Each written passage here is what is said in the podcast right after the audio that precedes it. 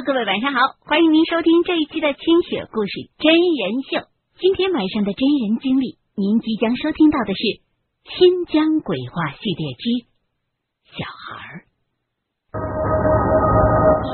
清雪故事另类轻松，不只是单纯家家人而已。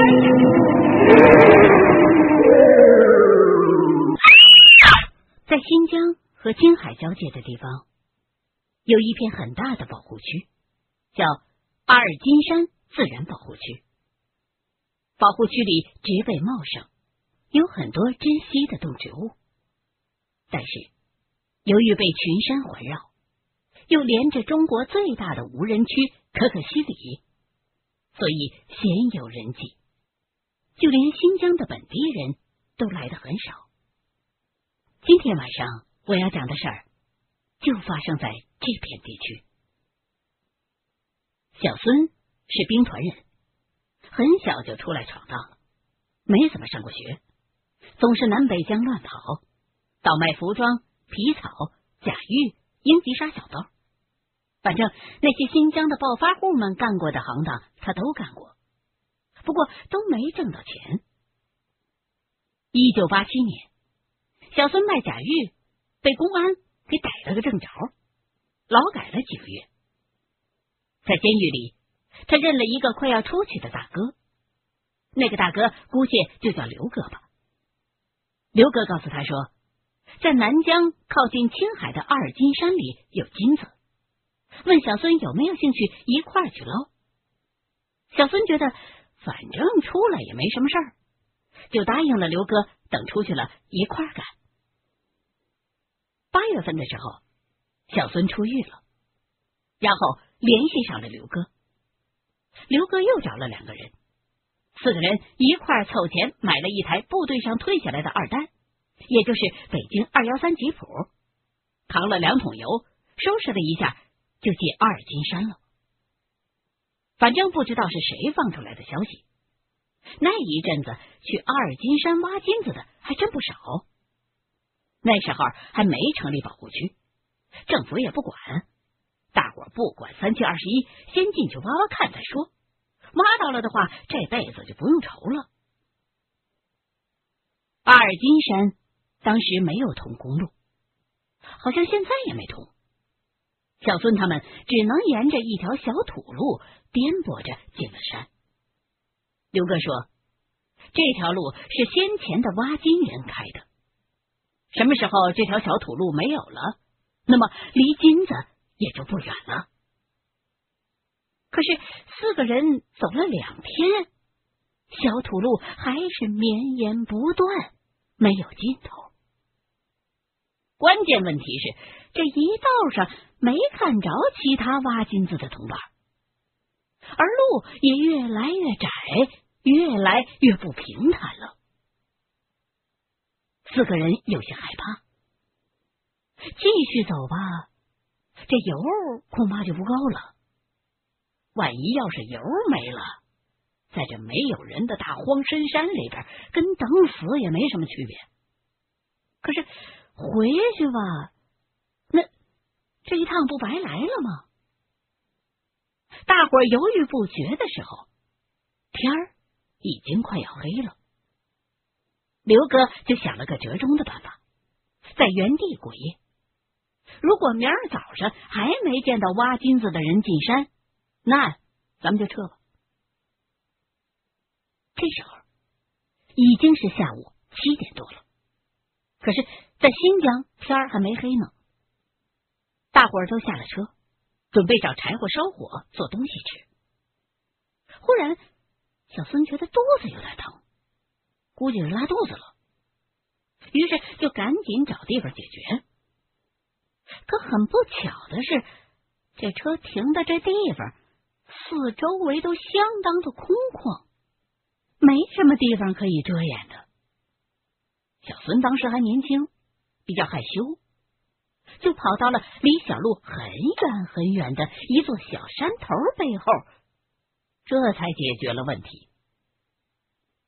爽完之后，小孙提起裤子，正准备走人呢，忽然产生了一种说不出来的感觉，好像一直有一双眼睛在盯着自己。小孙一开始也觉得很搞笑，谁他妈没事躲在这深山里边看自己拉大便呢？可是走了几步之后。这种感觉还更强烈了，好像真的有人，而且似乎就在自己身后。小孙下意识的转过头来，这时候太阳已经快落山了，又是在山窝子里头。光线很不好，可小孙还是隐约的看见，在身后的一块大石头旁边，好像有一团黑影儿。小孙扎着胆子朝那石头走了几步，忽然那黑影动了一下。小孙吓得扭头就跑，还没跑几米呢，身后传来了一种声音，一种此情此景任何人都想不到的声音。小孩清脆的笑声。小孩这种鬼地方怎么会有小孩啊？小孙不跑了。强烈的好奇心让他停下了脚步，回过头来，想要看个究竟。那黑影这时候也已经来到了小孙的身边。小孙这一下看清楚了，确确实实是个小孩儿，一个看上去。只有十岁左右的小男孩，穿着一身破破烂烂的童装，看那款式早就过时了，而且还不合身衣服袖子还有裤腿儿明显都短了一截儿小孙一看是个小孩，惊恐之心也就消去了大半。凑过去跟小孩说：“小朋友，你怎么在这儿啊？你爸妈妈呢？”小孩好像是听懂了，摇了摇头，什么也没说。那，你在这儿干什么呢？小孩还是摇了摇头。小孙有点不耐烦了，干脆直接问：“哎，你知道这附近？”哪有金矿吗？一听到“金矿”这俩字儿，原本平静的小孩忽然像着了魔一样，瞪大了双眼，嘴里发出了呜呜的声音，竟然朝小孙扑了过来。小孙对这突如其来的变故毫无准备，竟然被这小孩一头扑倒在了地上。更加疯狂。大张着嘴，双手朝着小孙的脖子掐了过来。小孙吓得不轻，赶紧抬手挡着小孩。谁知道这小孩还是拼命的把手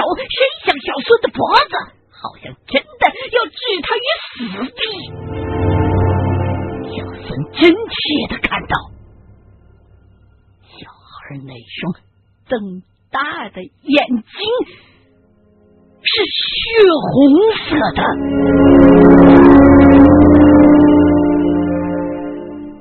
小孙毕竟比小孩个头大很多，力气相差悬殊。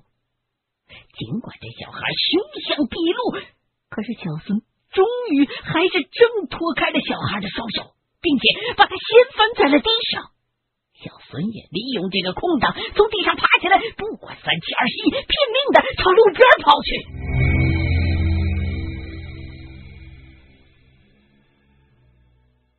很快跑回到车旁边。小孙冲着同伴大喊：“有人袭击我！有人袭击我！”刘哥和另外两个人大吃一惊，连忙端起了气枪。谁？人呢？小孙指了指自己来的方向。于是，另外三个人就朝那边跑了过去，而小孙则瘫倒在了地上。不一会儿，另外那三个人回来了，看表情，显然是一无所获。刘哥向小孙询问被袭击的细节，小孙当然不敢说自己是被一小孩给扑倒的，只是马马虎虎的说了一些无关紧要的。刘哥想了一下，立刻就判断是遇上劫匪了。于是挥了挥手，说：“大伙别在这过夜了，赶紧跑路吧。”其他两个人也觉得这里不太平，就同意了。于是四个人钻进车子，调转方向往回开。而这时候，天儿已经完全黑了。两天之后，小孙他们顺利的出了山，结束了这趟旅程。小孙一直没跟同伴说出自己被袭击的细节，刘哥也没多问。小孙后来对我说：“当初想着以后还要在江湖上混，说自己被一小孩扑倒在地上，以后还怎么见人啊？”可他还是说，那个小孩真的不简单，在被他扑倒的那一瞬间，自己强烈的感觉到。那不是一个孩子，而是一个恶魔。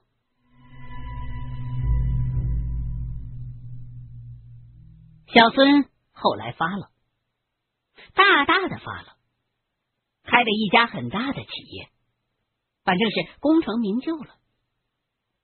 有一回我和他喝酒的时候，他说出了这个经历，条理很清晰。他说这事儿。自个儿一辈子也忘不了那个小孩那双通红通红的眼睛，到现在还时常的出现在他的梦里。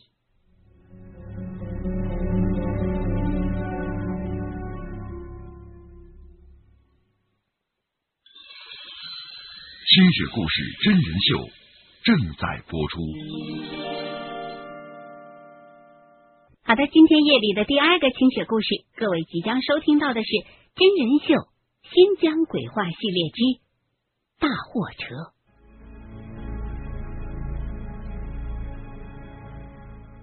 这个故事是我一个兵团的朋友讲的，他的经历比较丰富。原先是给兵团领导开车，后来得到了赏识，被提拔了上来，当了连长，在这个肥的流油的职务上。他兢兢业业，干得非常的滋润，已经颇有一些家底了。这个故事是他还在当司机的时候告诉我的。按惯例，我们就叫他小唐吧。那是上个世纪九十年代中期的事了。小唐当年在乌鲁木齐给那位大官开车。一个夏天，大官去南部的和田考察工作，由于各种原因。小唐没有跟去，考察了半个月，大官也回来了，点名让小唐去接。小唐接到指示之后，自然不敢马虎，火速开车去和田接大官。和田作为新疆比较偏远的地区，离乌鲁木齐还是很远的。当时司机开车从乌鲁木齐出发，要先走一天到托克逊，在托克逊过个夜，吃盘拌面。第二天再走一天干沟，在库米什洗个澡过一宿。第三天绕过塔克拉玛干沙漠到切莫过一夜。到第四天中午，基本上就可以到达和田了。小唐就是按照我说的这条线儿开着当时的官车桑塔纳向和田开去。第一天还是很顺利的。第二天一早进了干沟。当时的干沟已经是柏油马路了，可是修的不怎么样，还是十分的颠簸，沙尘也多。司机在这么一条南北疆唯一的通路上行驶，自然都十分的小心。路旁的沟里，总能看到一堆一堆翻下去的汽车的残骸。据说，车从这儿翻下去，连尸体都运不上来。小唐作为一名专业司机，干沟倒也不怕，小心的开着。到了下午七八点钟的时候，就听“砰”的一声，车子发出一声巨响，停住了。凭经验，一定是车里边温度太高，水箱爆了。下了车，打开引擎盖，一阵白烟扑面而来，果然爆缸了。小唐直呼后悔，这夏天本来温度就高，应该先让车停下来降降温的。这么颠簸的路，水箱很容易爆的。可是现在后悔已经来不及了，小唐只好拿出修车的工具，准备试着维修一下。修了半天，他痛苦的发现，连接水箱的那两个零件坏了，不能修，只能换。没辙了，现在只有一条路可走，那就是搭个便车去前面的库米什。找个拖车，把车子拖到能维修的地方再修理吧。这时候天色已近黄昏，干沟的车明显的少了许多。好不容易等到一台，看了看小唐的情况，摇摇头，扬长而去。眼看天马上就要黑了，小唐还是没搭上车。这要是修不好车，晚上就得饿着肚子在这深山里边过夜了，正着急呢，一台大货主动停了下来。车里的司机探出头来，很热心的问小唐：“怎么回事啊？”小唐仿佛见到了救星，连忙把经过告诉了他。这位中年男子很爽快的答应小唐：“没问题，我拉着你去库米什叫拖车。”小唐一看，这是遇见了好人了。连忙道谢，把东西收拾了一下，跳上这台车就向库米什驶去。那个中年男子操着标准的普通话，听不出是哪人，很健谈，也很和善，一路上都在跟小唐说话，海阔天空，七扯八聊的。本来小唐车坏了，心情比较郁闷，可是跟司机的聊天当中。不知不觉的，心里边倒也舒畅了许多。司机还关切的问小唐饿不饿，渴不渴，并且递给他一瓶矿泉水儿。小唐认定今儿是遇见好人了，路上不停的道着谢。就这样开了一阵，马上就要开出干沟去了。司机说要先停一下，下车解个手，很急。于是小唐也下了车，司机就躲到道边的一块小山坡后边解手去了。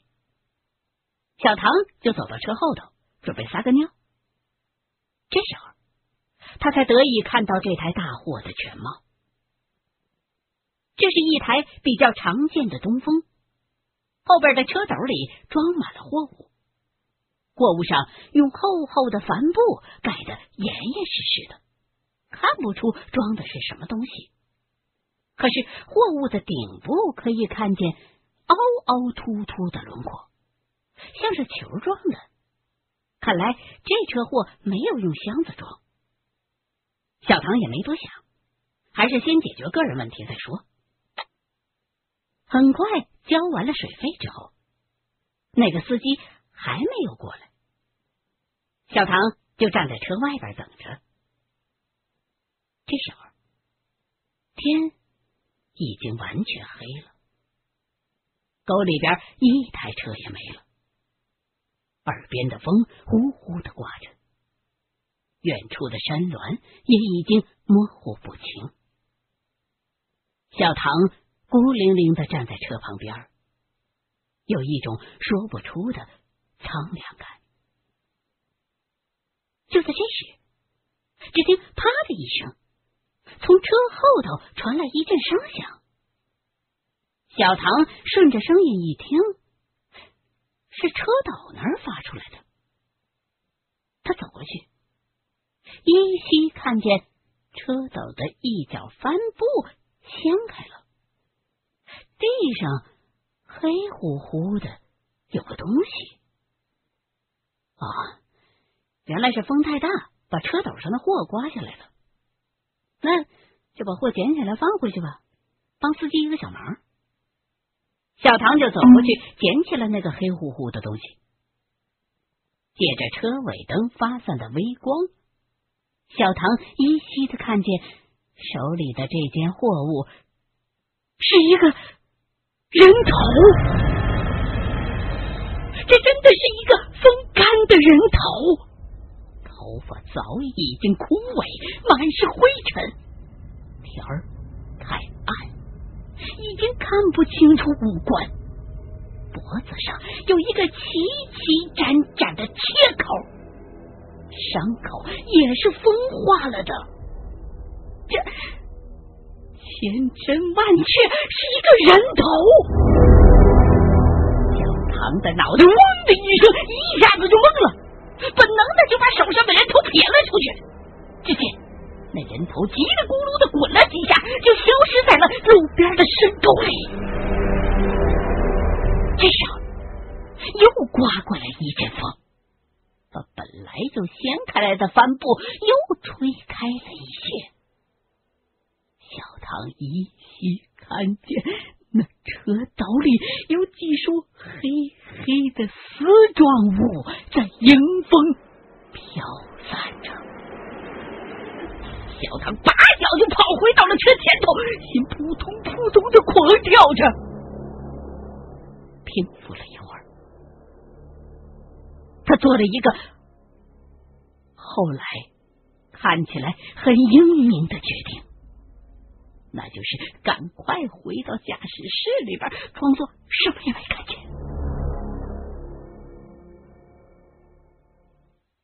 他刚上车。那司机就解完手，从山坡后边出来了，似乎没有发现车斗的变化，径直上了车，若无其事的发动了发动机，继续往前开。小唐拼命的装成什么事儿也没有发生过，紧紧的闭着双眼，支支吾吾的对司机说：“嗯。”我有点累了，先睡一会儿。司机也没疑心什么，还关切的拍了拍小唐的肩膀头，说：“快到了啊，没事，你睡吧，快到了。”就这样，熬了两个多小时，好不容易到了库米什，小唐硬挤出笑脸，对司机说：“我想要下车了。”司机爽快的答应着，停下了车。小唐头也不回的下了车，身后的大货很快就开走了。小唐这才长舒了一口气，瘫坐在了地上。后来，小唐没有去找维修站，而是直接进了一家旅社，瘫倒在了床上。小唐的诡异经历结束了。这件事儿，他很少向人提起，更没有报警。他对我说：“现在每当在路上遇见开过的货车，他的心里边都会嘀咕一下，甚至不敢去看。”他语重心长的告诉我。你永远都不知道那些看似平凡的货车车斗里边掩盖的是什么。